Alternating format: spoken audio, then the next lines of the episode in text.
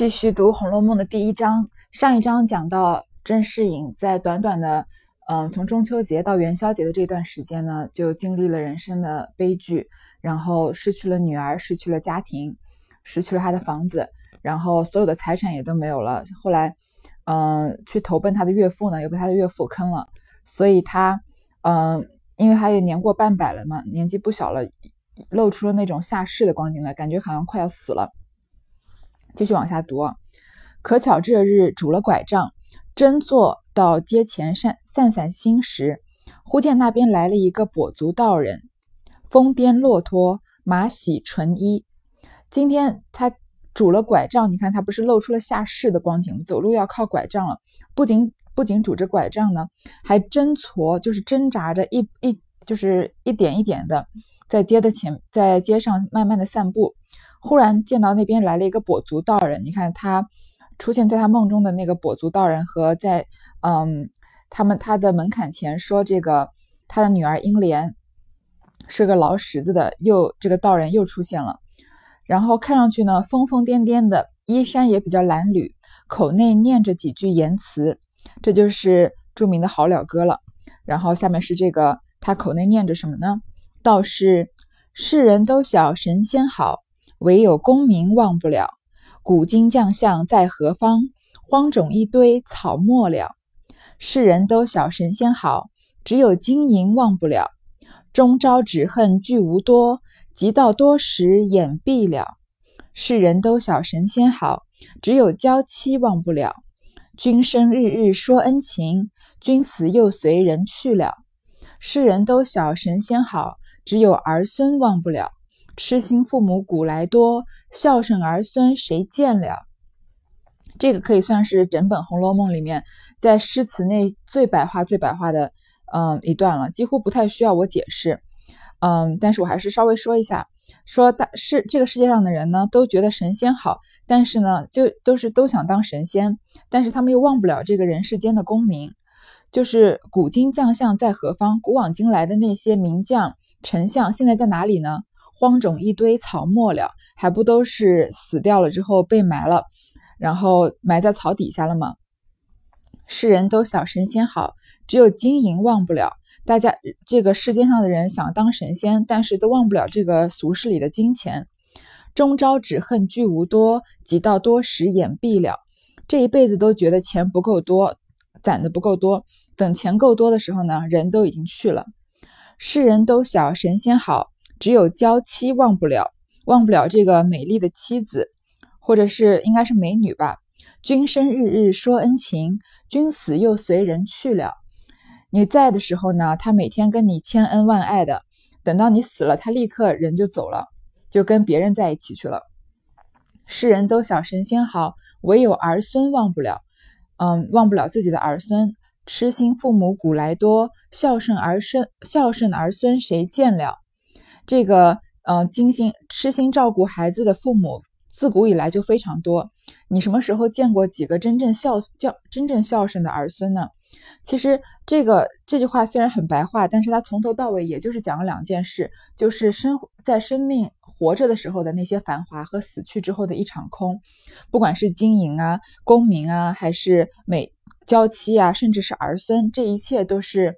嗯，你在你在做你在人生中要经历的一些，嗯，就是繁华，或者是或者一些经历一些会让你产生贪念的东西。但是人走了之后，人死了之后，还不就是那样吗？不就是一场空吗？侍隐听了，便迎上来道：“你满口说些什么？只听见些好了好了。”甄士隐说：“你在说什么呢？我只能听见一些好字和了字。”其实你看好就是世间的繁华，了就是嗯死后的空虚，所以嗯适隐听到好和了也并不是也其实是点了这个这篇言辞的题了。那道人笑道：“你若果听见好了二字，还算你明白。可知世上万般好便是了，了便是好；若不了便不好。若要好，须是了。”这个道士说：“如果你只听见‘好了’这两个字呢，也算你听明白了我读的这首诗了。这个世间上的万物呢，好就是了，了就是好，也就是色即是空，空即是色嘛。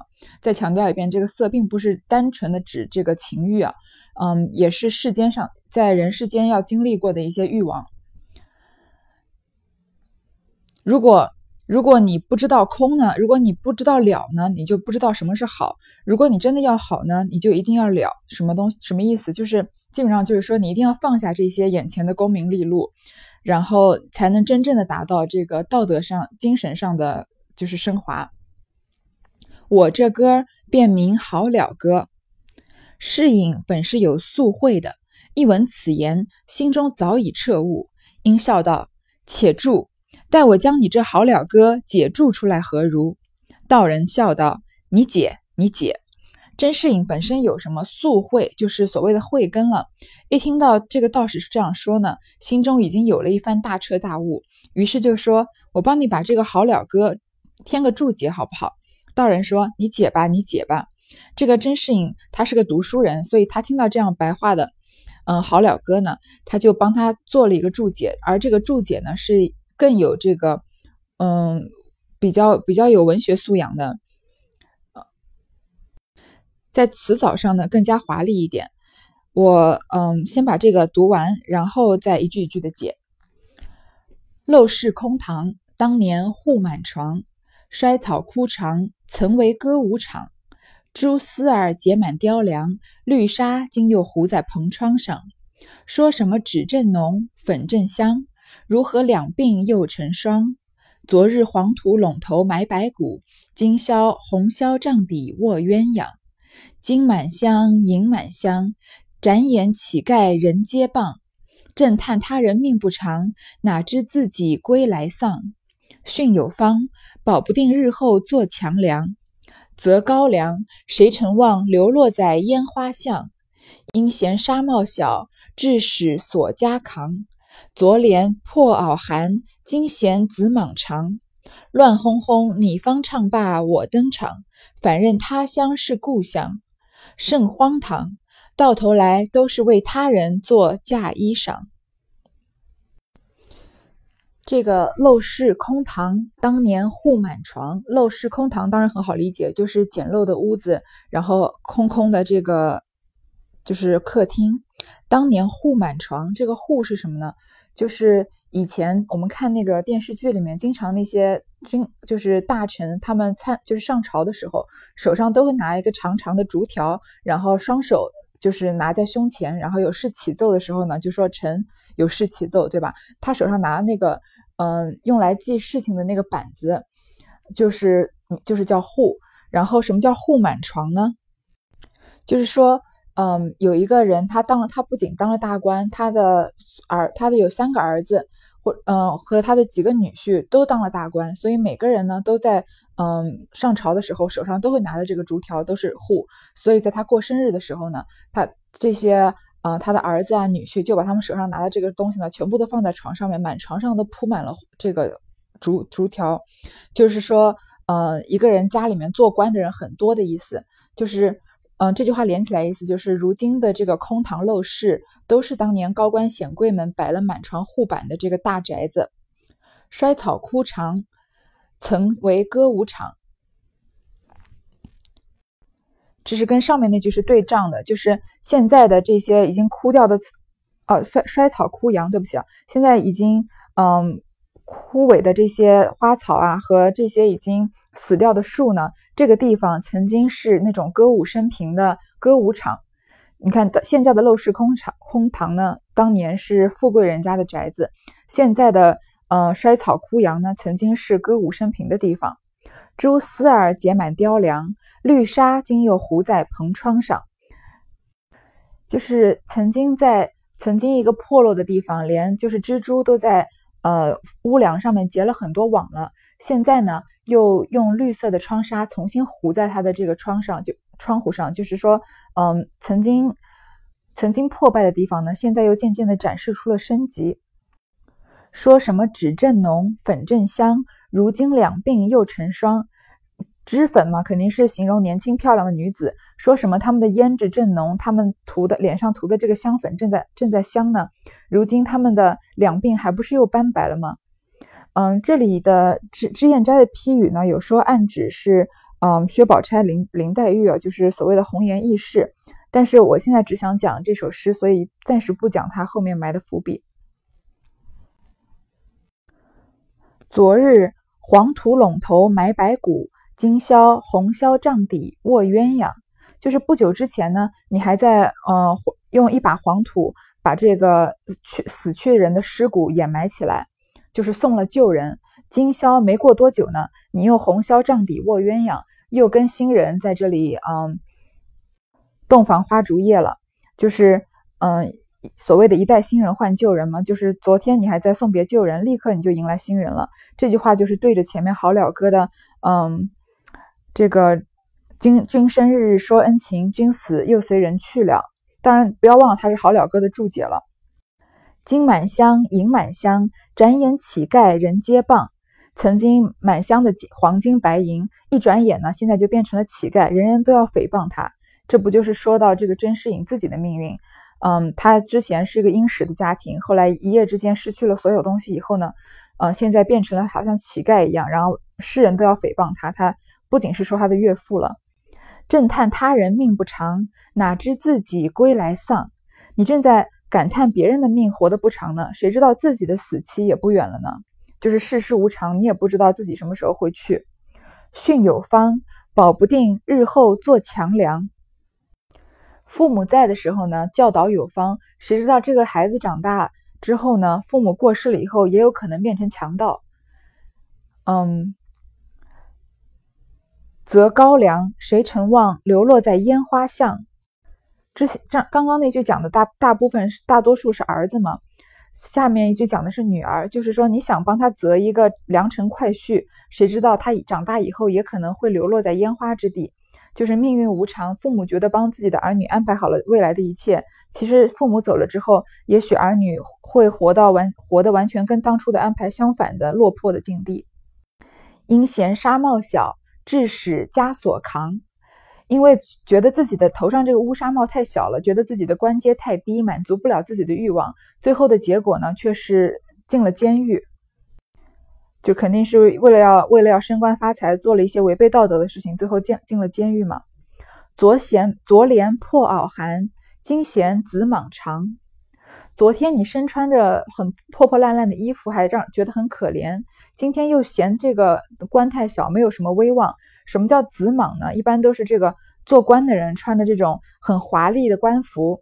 然后今你我昨天嫌我的衣服太破烂太冷了，今天我又嫌我这个身上的官服太长了，也是你看从头到尾都是说人世间的无常，最后这个两句就是总结：乱哄哄，你方上你方唱罢我登场，反认他乡是故乡。这个人世间的故事总是好像我们之前之前上面讲的这些一样，乱七八糟，轮回不断，好像唱戏一样，有人登场又有人走，纷纷扰扰的无休无止。最后呢，就认成了他乡是故乡了，把呃把别的别把别的家乡认作是自己的故乡，甚荒唐！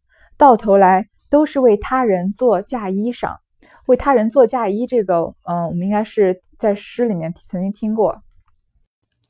这个唐代有一个诗人，嗯，好像以前上学的时候学过，什么名字我不记得了。但是他的那个那首诗是讲专门帮别人。纺嫁衣的那些织织女说，最后两两句是说苦恨年年压金线，为他人做嫁衣裳。虽然每年都把这个很华丽的金线压在衣服上，但是是为别人做嫁衣裳而已，自己呢就没有嫁衣穿。嗯，这这个就是这篇，嗯，甄士隐为这整个《好了歌》做的这个注解，就是说到最后呢，都是为别人做事，自己其实并没有得到什么好处。嗯，其实在这句的从头到尾呢，每一句。这个脂砚斋评的都有说，呃，是暗示谁的命运，谁的命运。然后，嗯，我在读的别人的点评的《红楼梦》里面呢，也有分歧，有些觉得是在说史湘云，有些人觉得说是说薛宝钗、林黛玉。但是我觉得这个，嗯，这一篇从头到尾，大概就是讲了每一个人的命运，每一个人，嗯，都经过贫穷的都富贵过，富贵的又回归过贫穷，然后，嗯。大小姐或者是好人家的孩姑娘，最后也有也有可能流落在烟花巷，或者被强盗抢走，啊，然后被强被强暴，然后看上去，嗯，大户人家的公子，最后也有可能会变成强盗，也有也有可能变成最后一事无成。最后，对于《红楼梦》的这些兴衰的最后点评是什么呢？不过就是，嗯，你方乱哄哄，你方唱罢我登场。所以，嗯，甄士隐在这个时候把这个好了歌做了这样的注解，就说明他真正的有了这种大彻大悟了。在当时还记得他当时做了一个白日梦，想要跟着。这个一僧一道进太虚幻境，但是过不去的时候，因为他的人生没有经历过这些事情，现在他失去了一切，就悟出了这些道理之后，终于也就到了他可以嗯灵魂得到升华的时候了。那风伯道人听了，拍掌笑道：“解的切，解的切。”那个疯疯癫癫的跛足道人听了之后呢，就拍着手笑着说：“解得好，解得好。”侍隐便说一声：“走吧。”将道人肩上搭链抢了过来，背着，进不回家，同了风道人飘飘而去。甄士隐就说了一声“走吧”，把这个道人身上的这个搭链，就是嗯，等于是他们的那种他们那个时候的包了，抢过来身上背着，就是家也不回了，就同道人一起飘飘而去了。可见他真的呃认入到悟到了人生的境界的时候，不会说啊，我们一起走吧，你等我回家收拾点东西，我们再一起走。不是，他把一切都放下了。他把他的当时的金钱、地位、儿女，甚至自己的妻子，所有的东西全部都放下了，所以他什么都不用拿，这是把道人身上的搭链拿过来背着，就直接跟他走了。当下轰动街坊，众人当做一件新闻传说。封氏闻得此信，哭个死去活来，只得与父亲商议，遣人各处访寻，拿讨音信。当下呢，街坊邻居都轰动了，大家都把它当成一个茶余饭后的话题来谈。他的妻子封氏听到这这件事情呢，就哭得死去活来。当然了，是这个女人其实是最可怜的，对吧？她失去了自己的女儿，失去了家，失去了田地，跟她的丈夫来投奔她的父亲。她的父亲还对她的丈夫不好，导致她的丈夫也离开了，最后就落了她一个人。所以她在找她的父亲，嗯，找人找她的父亲商议，找人到处在，嗯，到处找她的丈夫，还能上哪儿找到这个甄士隐的音音讯呢？无奈何。少不得依靠着他父母度日，幸而身边还有两个旧日的丫鬟服侍，主仆三人日夜做些针线发卖，帮着父亲用度。那风素虽然日日抱怨，也无可奈何了。实在找不着甄士隐，也没有办法，只能就是在家啃老了。还好他身边还有两个当年的丫鬟，还记得吗？他们去投奔的时候，只带了两个家人，只带了两个家仆，对吧？他们主仆三个人呢，就每天做一些针线活去变卖。然后呢，给他父亲一些补贴。他的父亲风素呢，虽然还是天天抱怨，但是是自己的女儿，又怎么怎么有什么办法呢？也只好无可奈何了。这日，那甄家大丫鬟在门前买线，忽听街上喝道之声，众人都说新太爷到任。丫鬟于是隐在门内看时，只见军牢快手一对一对的过去，俄儿大轿抬着一个乌帽新袍的官府过去。这天呢，这个因为甄家不是还剩两个丫鬟吗？他的大丫鬟在门前买线，因为他们不是做针线活补贴吗？突然听到街上呢有一个有一个呼喝之声，说这个城里的新太新太老爷到任了。于是这个丫鬟呢就因为有男人嘛，她就在门里面躲着看。只见这个嗯军牢快手有一队官兵啊，一队一队的走过去，然后呢就看着一个嗯一个大轿子。抬着一个戴着乌纱帽、穿猩红袍的人过去，大红袍当然一看就是官服了。丫鬟倒发了个怔，自私这官好面善，倒像在哪里见过的。这个丫鬟呢就有点发呆，觉得这个嗯新上任的老爷好像很面熟。这个时候大家也都猜到是谁了吧？于是进入房中，也就丢过不在心上。在走进房的时候呢，就把这件事情忘了。至晚间。正待歇息之时，忽听一片声打的门响，许多人乱嚷，说本府太爷差人来传问，差人来传人问话。风素听了，唬得目瞪口呆，不知有何祸事。正准备一家人要休息的时候呢，突然有人敲这个大门，很多人在外面喊说，新上任的大老爷找人来问话了。这一家之主风素听到之后呢，就吓得目瞪口呆，不知道有什么。呃，可怕的事情要发生。你想想看，新上任的官老爷，第一件事情当晚就敲你家的门，你跟官府也没有什么来往，就说要传人问话，他就觉得不知道是有是不是有什么祸事要发生了，一般人都不会猜想到会有什么好事的。第一回到这里就结束了。